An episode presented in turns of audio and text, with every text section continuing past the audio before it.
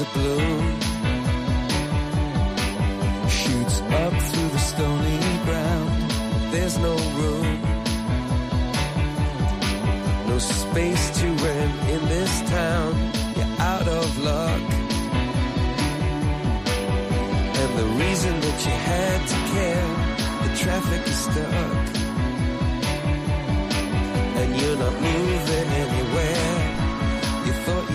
Comienza en Radio María Sexto Continente. Con el obispo de San Sebastián, Monseñor José Ignacio Munilla.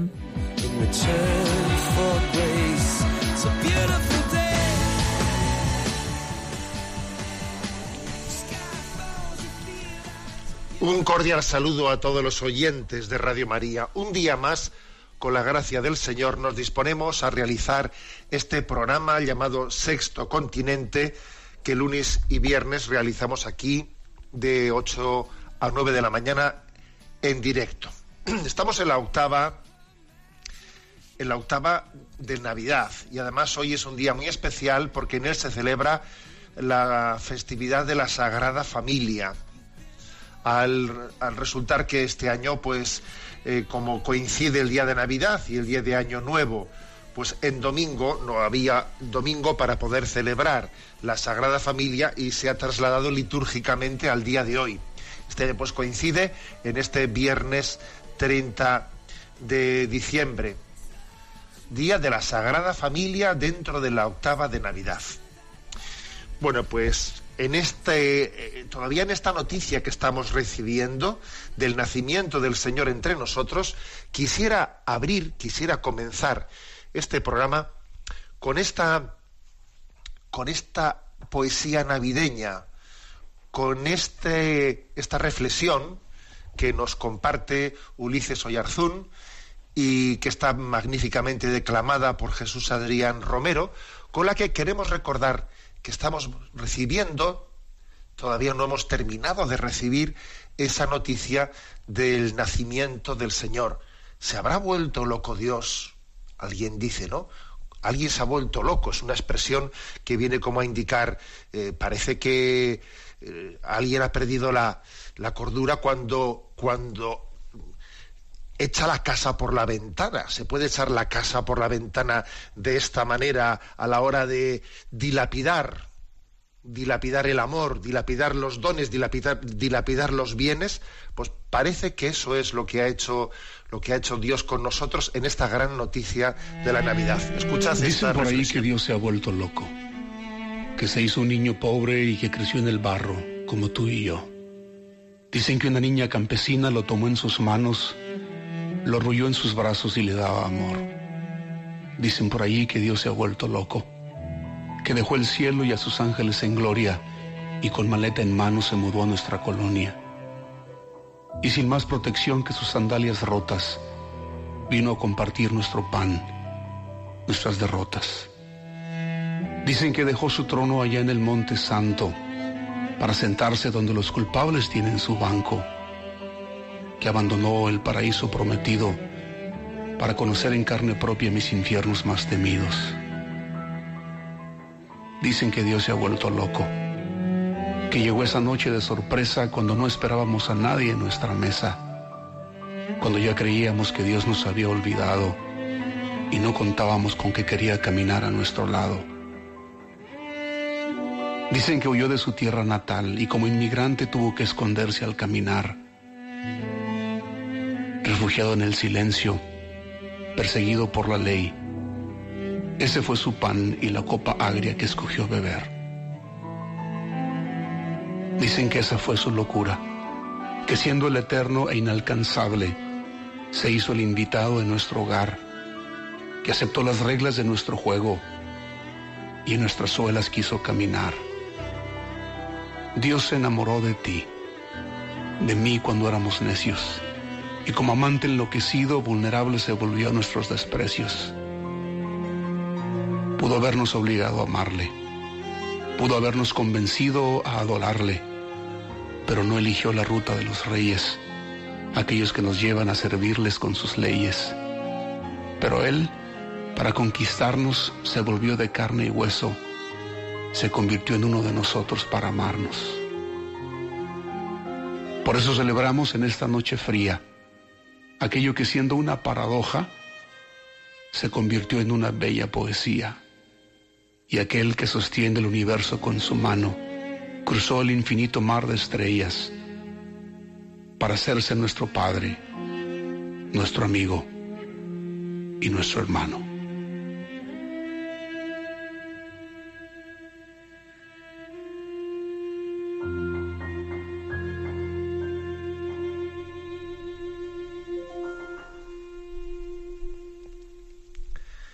Pues sí, la Iglesia nos ofrece una octava de Navidad para que vayamos recibiendo esta noticia. Dicen que Dios se ha vuelto loco, dicen por ahí que Dios se ha vuelto loco. Dios ha hecho una declaración de amor al mundo que solamente se explica en esa locura del amor, en esa decisión del amor que va más allá de nuestros conceptos y de nuestros juicios humanos. Pues sí, vamos a llevar adelante este programa de Sexto Continente que hoy realizamos en el Día de la Sagrada Familia. Eh, ya no hace falta que, lo, diga siempre, pero bueno, eh, que sepáis que este programa de Sexto Continente tiene también su presencia en las redes sociales, pues a través de la cuenta de Twitter, arroba munilla, a través de un muro de Facebook y de Instagram que lleva mi nombre personal, y sobre todo hay una cuenta de correo electrónico sextocontinente arroba radiomaria.es en la que pues muchos de vosotros hacéis llegar vuestras preguntas, etcétera, que intentaremos ahora atender adecuadamente. ¿Qué tema he elegido para este día de la Sagrada Familia? Bueno, pues es que la familia es el don de la comunión que Dios ha querido eh, dejar en nuestra imprimido en nosotros, huella de la Trinidad, ¿no? Y he querido, voy a hacerme eco de un, de un artículo que este mes de diciembre fue publicado en el diario La Expansión. En el diario Expansión de actualidad económica se publicó un artículo análisis titulado El infernal paraíso de la soledad sueca. Individualismo y estado de bienestar. Es un artículo, un análisis firmado por Mario Silar y la verdad es que es un artículo eh, impactante. ¿eh? Muchos de vosotros me habéis hecho, vamos, me habéis ayudado también a caer en cuenta de la publicación de este artículo importante, el cual, por cierto, se hace eco de un documental ¿eh? titulado La teoría sueca del amor, un documental dirigido por el cineasta italo-sueco Eric Gandini. Bueno, pues voy a hacerme eco de este artículo y lo comentamos. Como digo, se titula el artículo El infernal paraíso de la soledad sueca. Individualismo y estado de bienestar. Es verdad que ya al haber sido publicado este artículo en el diario Expansión de actualidad económica, bueno, pues tiene también una perspectiva eh, política el artículo sobre, digamos, sobre la confrontación entre el modelo más liberal o el socialdemócrata, en el que no voy a entrar, no voy a entrar tanto. ¿eh? quizás a nosotros eso nos interesa menos, pero la verdad es que el artículo viene a, a referir algo muy importante, porque es cierto que los países nórdicos, Suecia, Noruega, Finlandia, Dinamarca, han ocupado, ocupan, eh, pues, pues los primeros eh, lugares del, ranking de lo que nosotros llamamos bienestar social. En el imaginario de la opinión pública, pues parece que estos países han conseguido lo que se dice que es un poco la cuadratura del círculo, ¿no? que, que en ellos haya una gran prosperidad económica, pero al mismo tiempo un gran estado de bienestar, bienestar social, ¿no? O sea, que, la, prosperidad económica vaya de la mano de la, igualdad y no de la desigualdad. Y entonces, en ese sentido, se suelen presentar estos países como la imagen del éxito del modelo socialdemócrata. Nosotros diríamos, desde nuestra, perspectiva, como si fuese el éxito de, una sociedad que busca, que ha sido capaz de buscar el bienestar desde parámetros, ¿eh? desde parámetros materiales, ¿no? Y sin embargo, pues este documental, como digo, la teoría sueca del amor, ha venido a poner encima de la mesa, pues, que, es que en Suecia, que, que es que en estos países nórdicos existe un problema tremendo, tremendo, que es la soledad. Este documental de gran calado sociológico desenmascara este drama que vive eh, pues muy ocultado entre muchos ciudadanos. Y las estadísticas demográficas son desoladoras. Revelan que en la actualidad uno de cada dos suecos, o sea, el 50% de la población de Suecia vive sola. Es la tasa más elevada del mundo. El 50% de la población vive uno solo en su vivienda. Y uno de cada cuatro suecos muere en soledad. O sea que uno de cada cuatro suecos, el 25%, cuando muere, solamente el Estado se hace cargo de él. No hay nadie más para ¿eh? hacerse cargo de ese, de ese fallecido. En el 25% de los casos. Que es tremendo, ¿no? Y por supuesto existen muchos cadáveres que no son reclamados por nadie. Y personas que fallecen solas en su domicilio y pasan largo tiempo hasta que son identificadas. Es terrible, ¿no? Hace poco se publicó allí pues un artículo titulado Suecia en caída libre hacia el aburrimiento. Bueno, o sea que esta es, una herida tremenda. ¿De dónde nace esto? ¿De dónde nace?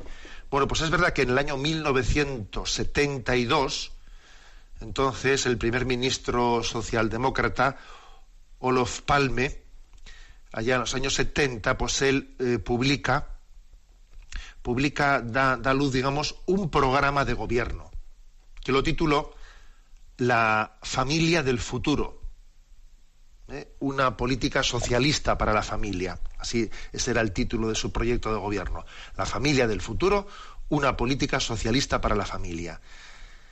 Mm, ¿Cuál era un poco, digamos, el ABC de, de este programa de gobierno? Bueno, en él se, establecían las directrices de la política estatal para lograr una familia nueva. Y el programa buscaba independizar al individuo de los lazos familiares. Eh, ¿Qué se entiende por esto, por independizar? Pues conseguir una autonomía como un derecho humano fundamental. El individuo es un ser autónomo y puede, si así lo quiere, si así lo decide, tener una familia pero también tiene que poder liberarse de las cargas familiares para poder generar, o sea, es decir, uno tiene que ser libre de formar una familia, pero tiene que tener ser libre de libre de las cargas que generan esa, esas relaciones familiares, ¿no? Y así el individuo sueco tendría la libertad pues para definirse a sí mismo solo por las relaciones reales que quiera establecer. ¿eh? Y entonces el Estado se haría cargo el, Estado tutelaría las relaciones sociales que, que el individuo entienda que son gravosas y que él no puede llevar adelante. Pues eso, que se encargue el Estado de la educación de mis hijos, que se encargue el Estado de los ancianos, que se encargue el Estado de todo, ¿no? Yo quiero ser independiente. Por ejemplo, un caso concreto. Si una mujer se encuentra en pareja con un hombre y depende económicamente de este, Ojo, entonces eso es un problema, porque entonces eh, se puede decir que esa mujer, que esa, perdón, que esa relación es verdaderamente voluntaria. Si tiene una dependencia económica del otro, ahí no hay una relación voluntaria. Entonces el Estado tiene que dar allí un dinero, un dinero para que ella vea si sigue con él, con ese hombre, o si quiere, o si prefiere que no sea su pareja, ¿no? Eh, esta es un poco, digamos, la filosofía que guía ¿eh? este manifiesto pues se está buscando dar recursos económicos, dotar, dotar de recursos económicos, pues para que exista independencia en todas las relaciones que tenemos, para que no tengamos ningún tipo de dependencia económica y yo sea libre de esto de romper. ¿eh? O de romper y pues si la familia se rompe, pues el Estado tiene que hacerse cargo, todo tiene que hacerse cargo, ¿no? Cada ser humano tiene que sentirse autónomo y no como un tutor o cuidador o protector o progenitor o pareja, no, porque todos esos, esos vínculos crean dependencia que me esclavizan y entonces el Estado tiene que hacer pues eso, de, tutor, de cuidador. ¿eh? Claro. Entonces uno, uno dice, jolín, ¿esto qué, ¿esto qué es, no?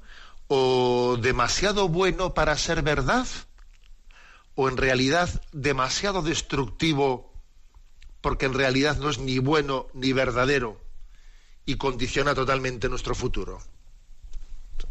Esto es lo que plantea este documental, ¿no?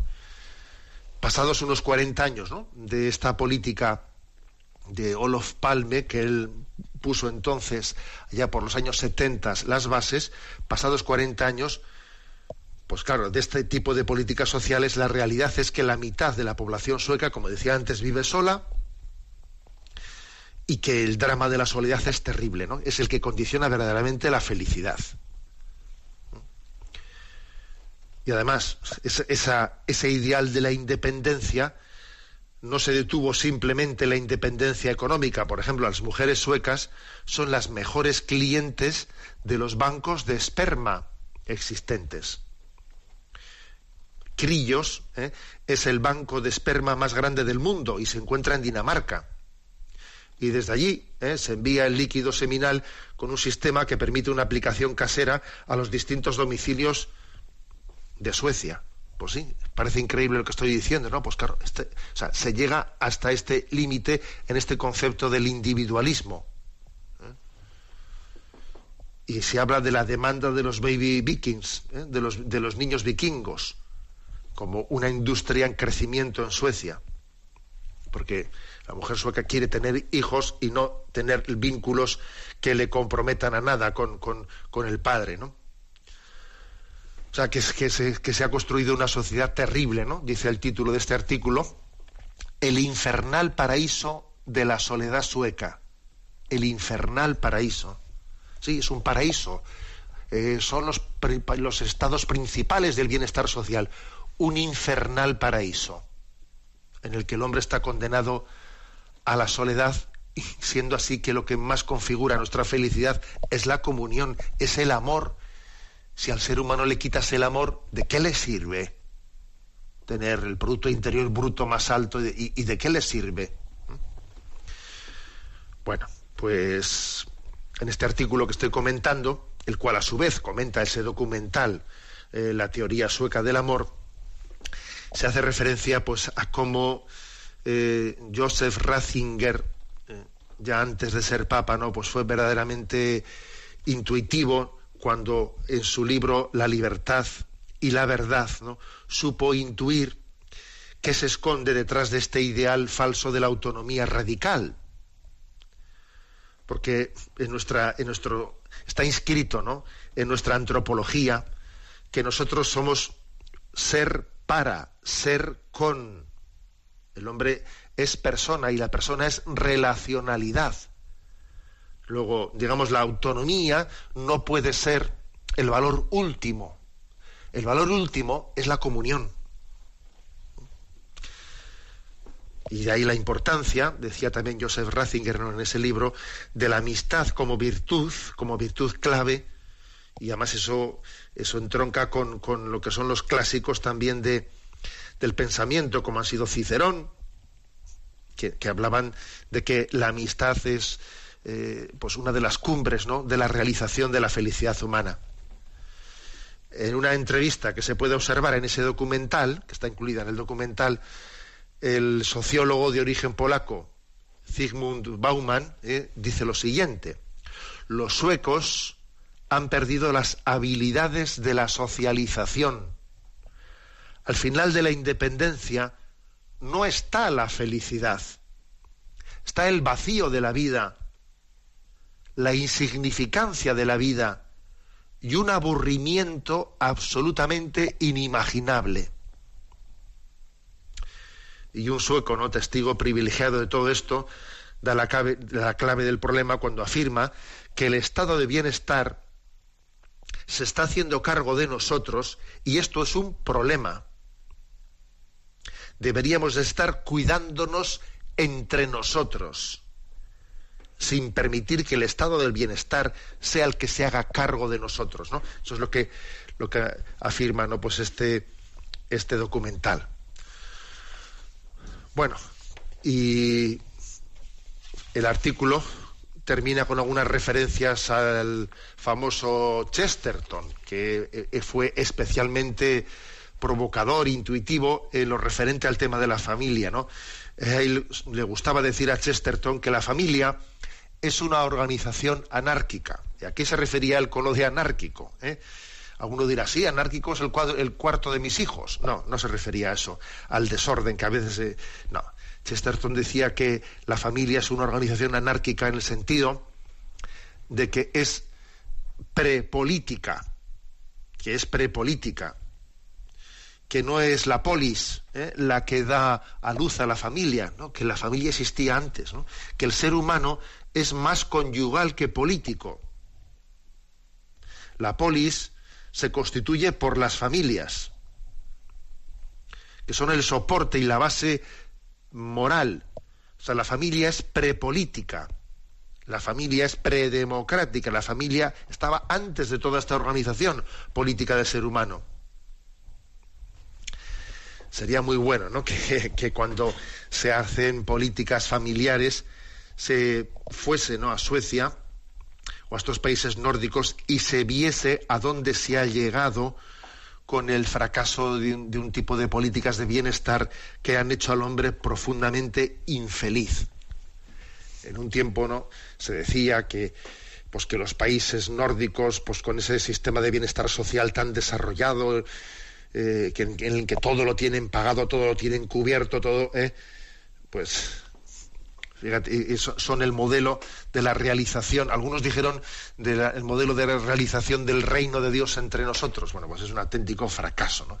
El reino de Dios posiblemente está bastante más presente en las tribus de Etiopía, de, que son pobres, que no en un lugar como este en el que no reina el amor, sino que reina la soledad.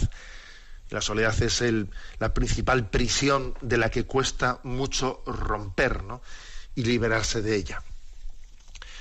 Bueno, pues este artículo, El infernal paraíso de la sociedad sueca, individualismo y estado de bienestar, publicado el 16 de este mes de diciembre, en expansión, actualidad económica, yo creo que merece la pena que pueda ser eh, comentado y leído por muchos, eh, por muchos oyentes. Estamos en estos días de Navidad tan, tan especiales y vamos a escuchar este, este villancico. Todos juntos, repetimos lo de todos juntos porque hoy es el día de la Sagrada Familia, todos juntos a hacer un Belén de un villancico de Chema Purón. Lo escuchamos.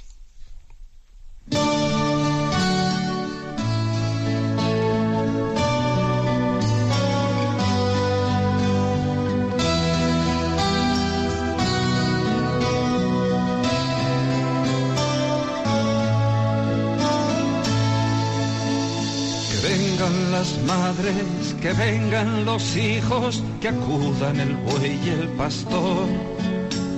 Que vayan llegando mayores y niños, el músico y el director. Que venga ese ángel que cuida a un enfermo, que acudan obrero y patrón que venga el parado que busca trabajo, el juez, el cartero, el actor. Tú también, yo también, todos juntos hacer un Belén. En cada un y nosotros en él compartiendo alegría. Poniendo hogar un Belén que contagie paz al Belén de la vida. Recordaremos en él a los que ahora no están, pero nunca se olvidan. Y así podremos hacer que parezca que es Navidad cada día.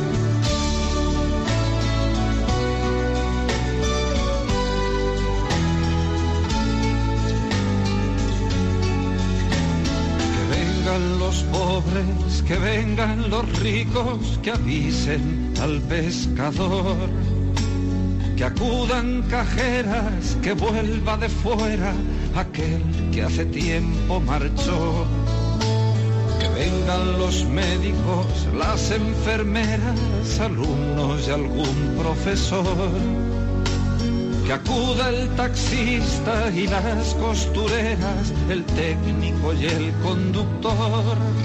Tú también, yo también todos juntos hacer un Belén.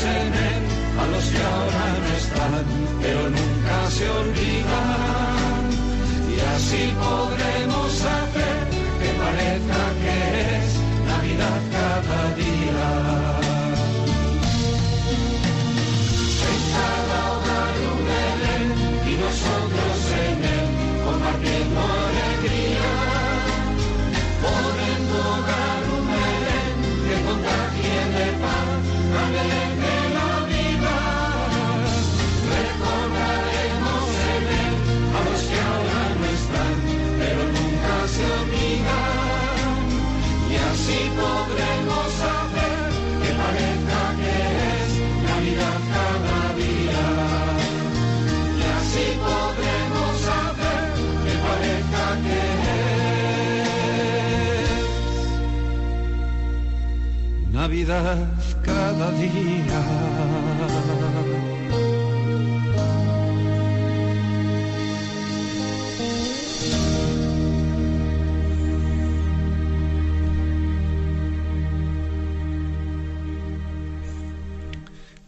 Navidad cada día. Además estamos en esta octava de Navidad, en un día en el que la Iglesia, de una forma especial, porque ha coincidido el día de Navidad en domingo y también el Año Nuevo en domingo, pues eh, ha trasladado la celebración de la solemnidad de la Sagrada Familia a este día en el que hoy estamos. Hoy 30 de diciembre la Iglesia celebra la fiesta de la Sagrada Familia. Eh, insisto en que en ella, en ella se cifra la clave de la felicidad. No necesitamos reinventar la rueda, señores. La familia es la solución.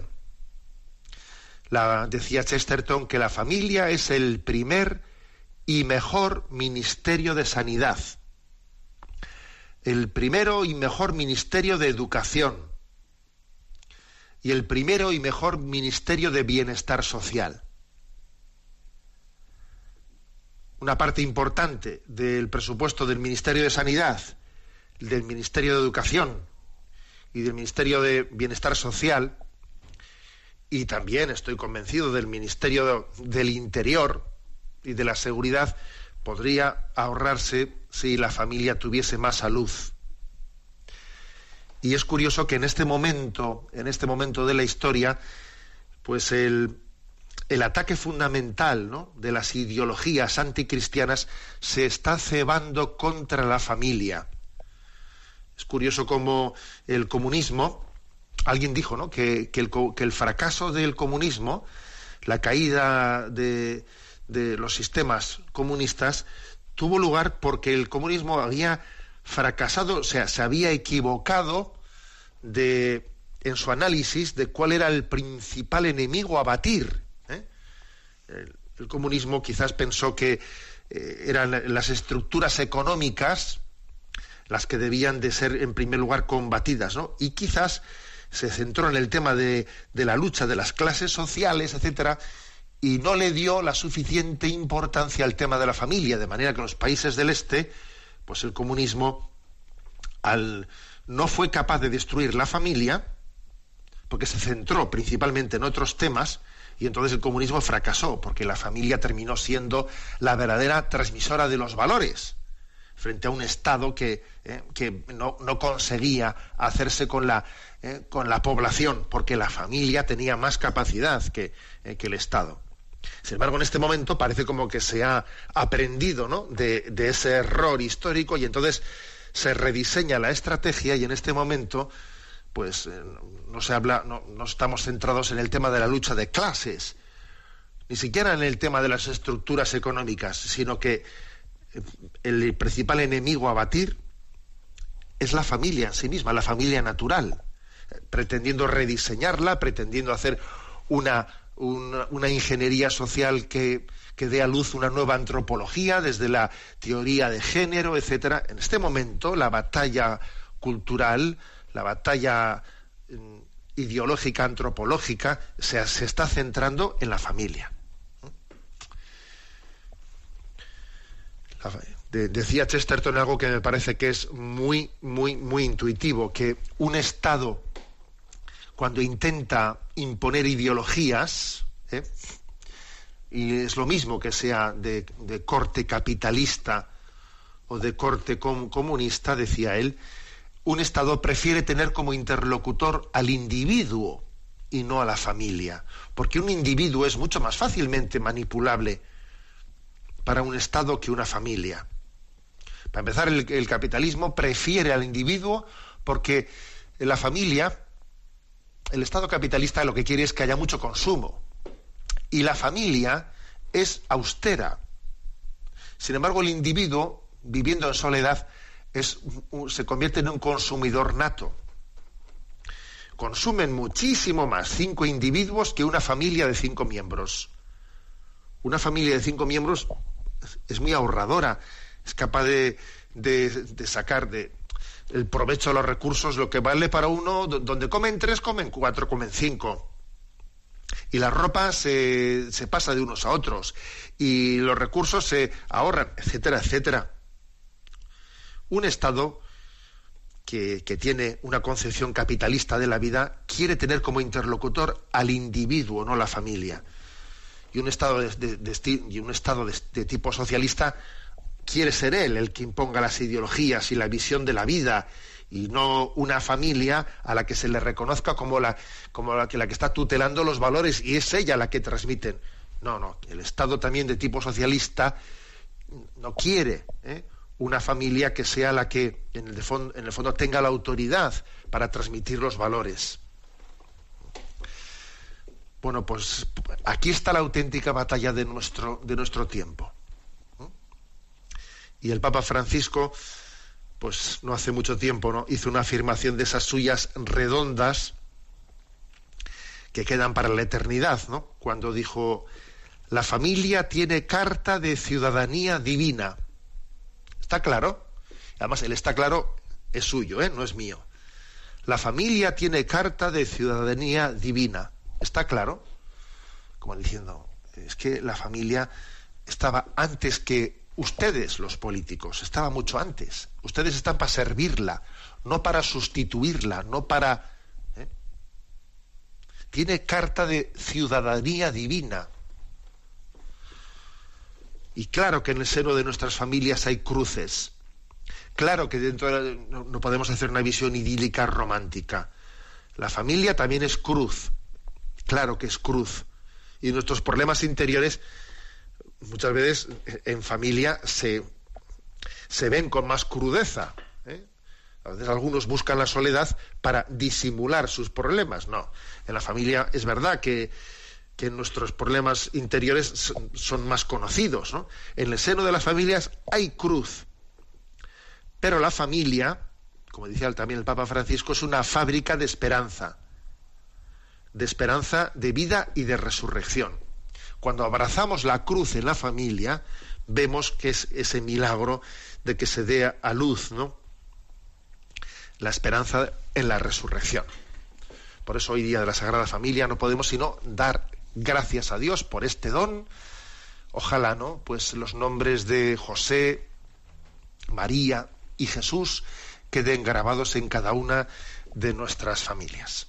Estamos en este tiempo, este es tiempo de villancicos pues el, el, programa anterior pusimos uno de los villancicos eh, de este año 2016 del Colegio Tajamar. El del año pasado eh, fue el villancico Es de María, que también obtuvo, ha tenido una difusión muy, muy grande en las redes. Vamos a escucharlo.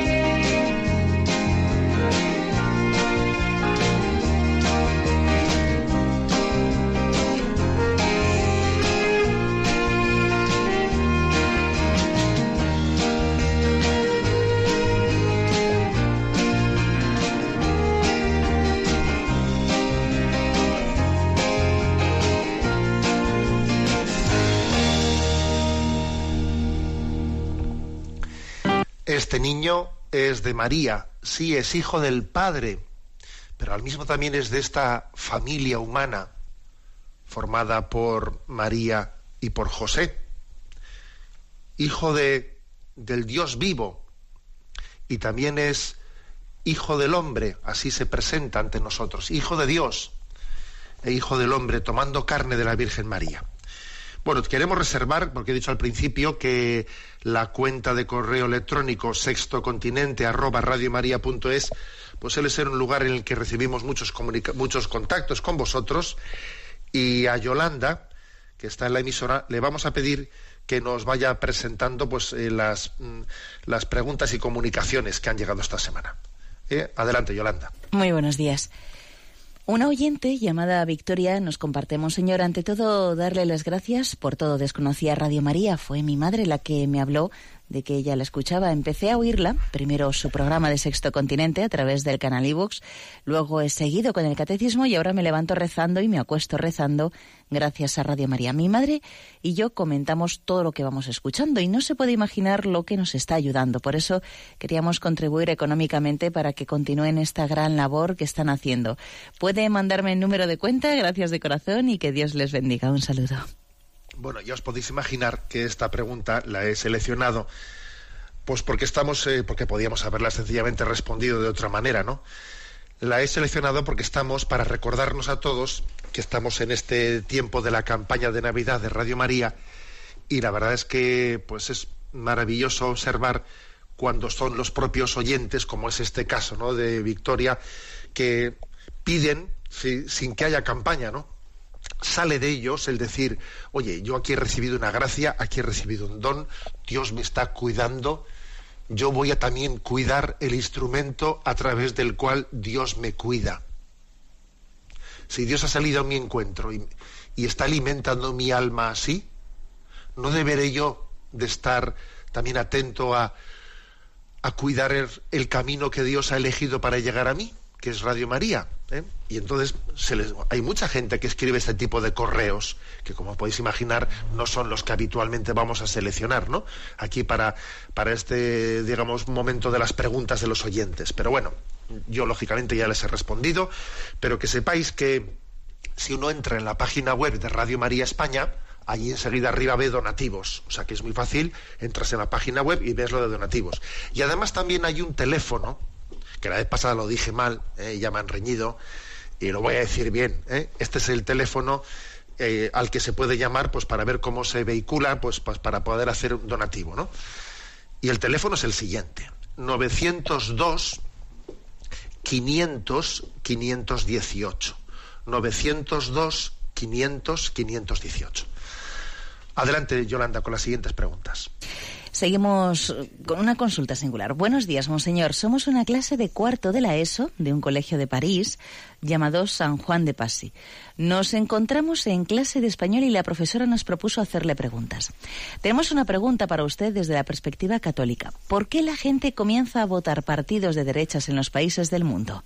No entendemos esta contradicción cuando vivimos en una sociedad donde todo lo tradicional está pasado de moda y donde se empiezan a tergiversar los valores universales. San Juan de Pasí es un colegio católico, por lo que la mayoría de nosotros venimos de familias católicas y donde lo tradicional y los partidos de derechas no nos disgustan. Solo pretendemos entender estos dos fenómenos socioculturales que acontecen hoy en día desde su punto de vista católico. Un abrazo desde París, rece por nosotros y nosotros lo haremos por usted y por Radio María. Buongiorno.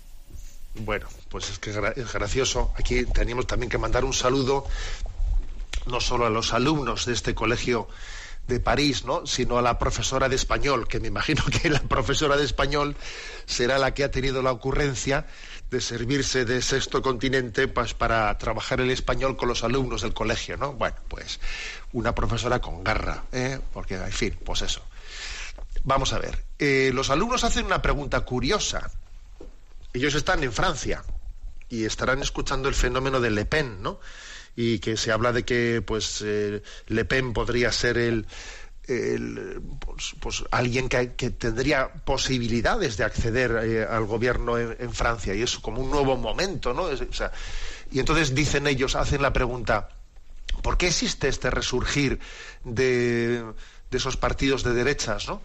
Bueno, que sepáis, eh, alumnos del Colegio Saint-Jean de, de Paisy en, París, eh, que, en Europa existen fenómenos diversos. En, los, en el norte de Europa se ha producido ese fenómeno de esos partidos llamados de derechas y en el sur de Europa, pues como en Grecia, como en España, como en Portugal, se ha producido el fenómeno de partidos de izquierda. Es curioso que, eh, que el fenómeno de, de, las nuevas políticas y, de las formas en las que la contestación social se está expresando en el norte de Europa, ¿eh? se expresan ese tipo de partidos que se les llama de derechas o de extremas derechas, y en el sur pasa con las izquierdas o, o extremas izquierdas. Pero quizás lo importante sería un poco analizar lo que vosotros decís no entendemos esta contradicción eh, cuando vivimos en una sociedad donde lo tradicional está pasado de moda, tal, tal. Quizás lo, sorprendente es que estamos llegando a, una especie de descontento, descontento social que cuando ocurre esto se, expresa en esta especie de rebelión de ¿eh? rebelión de, de, las nuevas generaciones, bien sea por partidos de derechas o bien sea por partidos de izquierdas. Entonces me pedís, me pedís mi, mi opinión o mi visión al respecto. Yo creo que estamos caminando hacia una ideología única, tanto los partidos, ¿no? Los partidos tradicionales de derechas y de izquierdas, todos poco a poco van hacia un pensamiento único, ¿eh? que es el materialismo el que termina por, por llenar el pensamiento de los partidos políticos y cuando los partidos políticos pierden sus raíces espirituales, cuando, por ejemplo, cuando Europa pierde sus raíces cristianas, llega un momento en que la izquierda y la derecha piensan igual, son lo mismo. ¿Eh? Esto es una lucha por el poder, por ver quién manda, no por tener dos, eh, hacer propuestas distintas. Entonces, cuando la sociedad ve que, que se va al pensamiento único, existe una especie como de rebeliones sociales, rebeliones sociales en esa especie de partidos emergentes, bien sean de derechas o de extremas derechas o de extremas izquierdas, que yo creo que tienen detrás de esto es, una especie de rebelión hacia lo políticamente correcto, hacia lo que todo el mundo tiene que pensar lo mismo. Y existen rebeliones sociales frente a ello. Que no digo que estén bien encauzadas, ¿eh? porque muchas veces las rebeliones son equivocadas, o sea, cogen la puerta equivocada para rebelarse. Pero yo creo que la, la razón de esto es que pues, la, población se cansa, se hastía, se harta por el pensamiento único al que está conduciendo esta sociedad.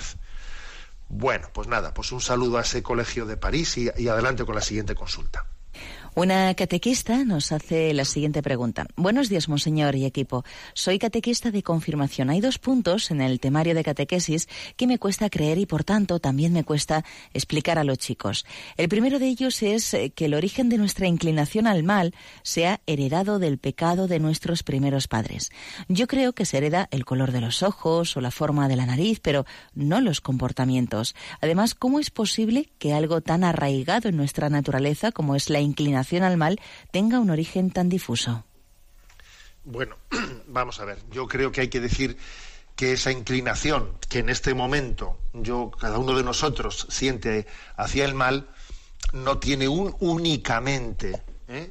en su, eh, o sea, como causa de explicación el pecado original, sino también nuestros pecados personales. ¿eh? O sea, nosotros, cada uno de nosotros, no está percibiendo el, influjo del pecado original en él de una manera, eh, digamos, aislada del influjo que también tienen nuestros pecados personales. ¿eh? O sea, no le echemos la culpa de todo lo malo que pasa en nuestra vida al pecado original. No, que también están nuestros pecados personales mezclados ahí. ¿eh?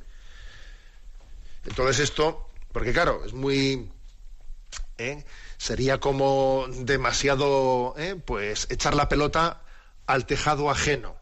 No, no. En, esta experiencia de, sufrimiento, en esta experiencia de contradicción interna que yo siento, están mezclados toda la historia de mis pecados personales. No son achacables únicamente ¿eh? al, tema, al, influjo del pecado original. Ahora, eh, existe entrando en el otro tema, ¿no? Que tampoco me escaqueo de ello. Entrando en el otro tema, es verdad que hay un misterio que es difícil, ¿no? De, difícil de entender, que es el misterio de que el ser humano no es un individuo aislado, ¿no? Sino que formamos una familia y lo que hacemos unos afecta a los otros. Y el pecado original y el influjo que el pecado original tiene en los demás, yo a veces lo he explicado, los oyentes del catecismo ya creo que me escucharon este, este ejemplo, ¿no? Y a veces cuando hablaba los padres de los cursillos prebautismales y hablábamos del pecado original, etcétera, yo solía poner el siguiente ejemplo.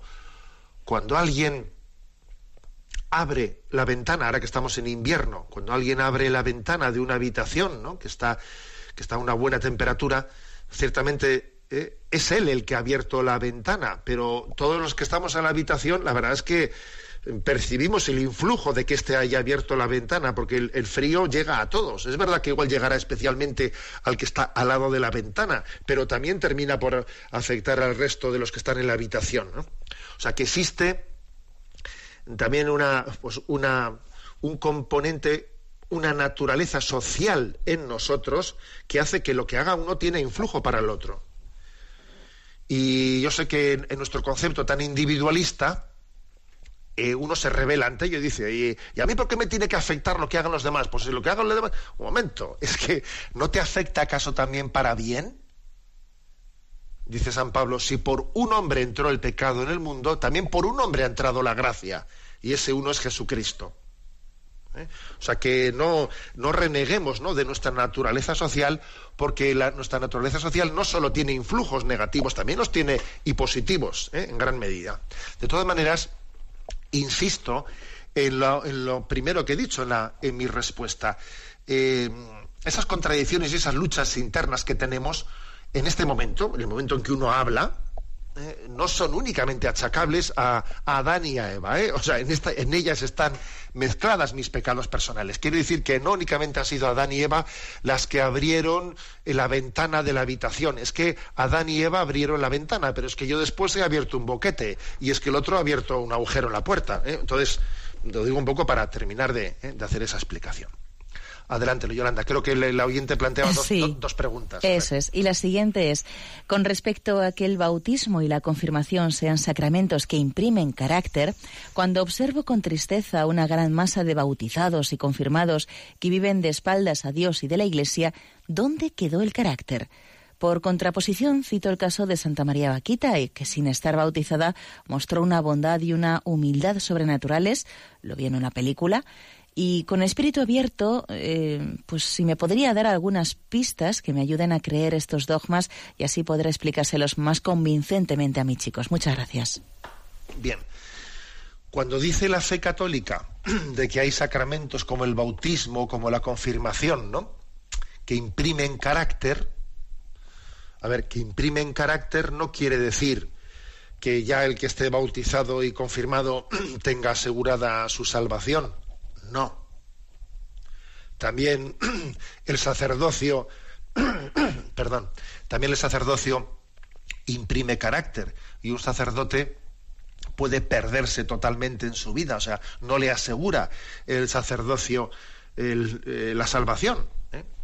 Entonces, imprime carácter quiere decir que Dios se ha comprometido, ¿no? A través de ese sacramento a estar con nosotros, a a no abandonarnos nunca, a ser como ese hijo pródigo que aunque marche de casa y, viva perdidamente y esté allí entre los cerdos, etcétera, aquel hijo pródigo siempre será hijo y se lleva la sorpresa de que cuando vuelve a casa y pensaba que iba a ser acogido como ya no como hijo, ¿no?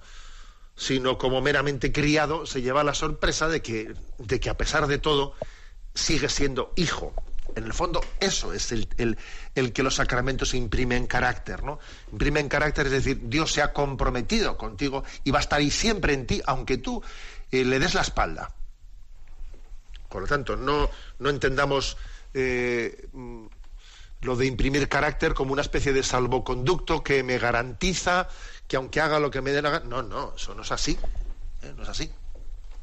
Y, y hay que decir que es cierto que pues ella ha puesto eh, el caso de Santa María Vaquita, ¿no? Pues es, cierto que ha habido personas que sin haber tenido pues la gracia sacramental, sin embargo, pues han mostrado pues una bondad y una humildad sobrenaturales, ¿no? ¿Por qué?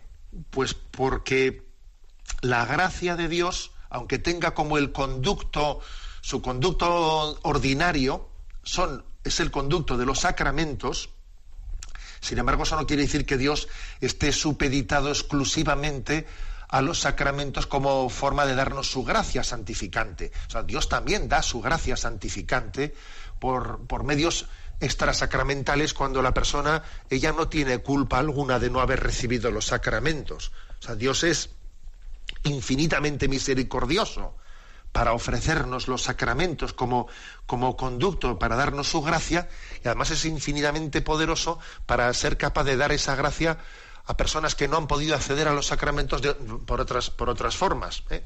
Digamos que ambas cosas están compaginadas. Bueno, hay más oyentes, pero aprovecho en este Día de la Sagrada Familia para decir ya, seguiremos el lunes con las preguntas formuladas. Termino volviendo a hacer otro empujoncito, ¿eh? otro empujoncito en esta campaña de Navidad de Radio María. Radio María es un milagro, me lo habéis escuchado muchas veces, yo creo que soy testigo privilegiado de los milagros que tienen lugar en Radio María. Os puedo decir que de las cosas que Dios me ha permitido pues colaborar en mi vida, posiblemente la más no, posiblemente no, yo desde mi percepción, vamos, la más efectiva ha sido a través de Radio María. Uno intenta en esta vida hacer muchas cosas y no termina de saber muy seguro qué grado de fruto pueden tener, ¿no? Pero sin embargo, es impresionante ver que en Radio María es posiblemente de todas las cosas que uno hace la más efectiva, la más práctica, la que más se traduce en historias de conversión, pues en el día a día de nuestra, ¿eh? Pues del quehacer de la radio. Yo creo que merece la pena apoyar esta causa, ¿eh? apoyar este trabajo. Por eso os animo a participar en la campaña de Navidad 902 500 518 es el teléfono que desde Radio María se está llevando a cabo esta campaña. Hoy día de la Sagrada Familia doy una bendición para terminar el programa a todos, pero especialmente a las familias ¿eh? que escuchan Radio María y a la familia de cada uno de los oyentes. Que esta bendición sea en nombre de la familia de la Trinidad y que sea dirigida en nombre del Padre, del Hijo y del Espíritu Santo a cada uno de nosotros, a cada una de las familias. La bendición de Dios Todopoderoso, Padre, Hijo y Espíritu Santo descienda sobre vosotros. Alabado sea Jesucristo.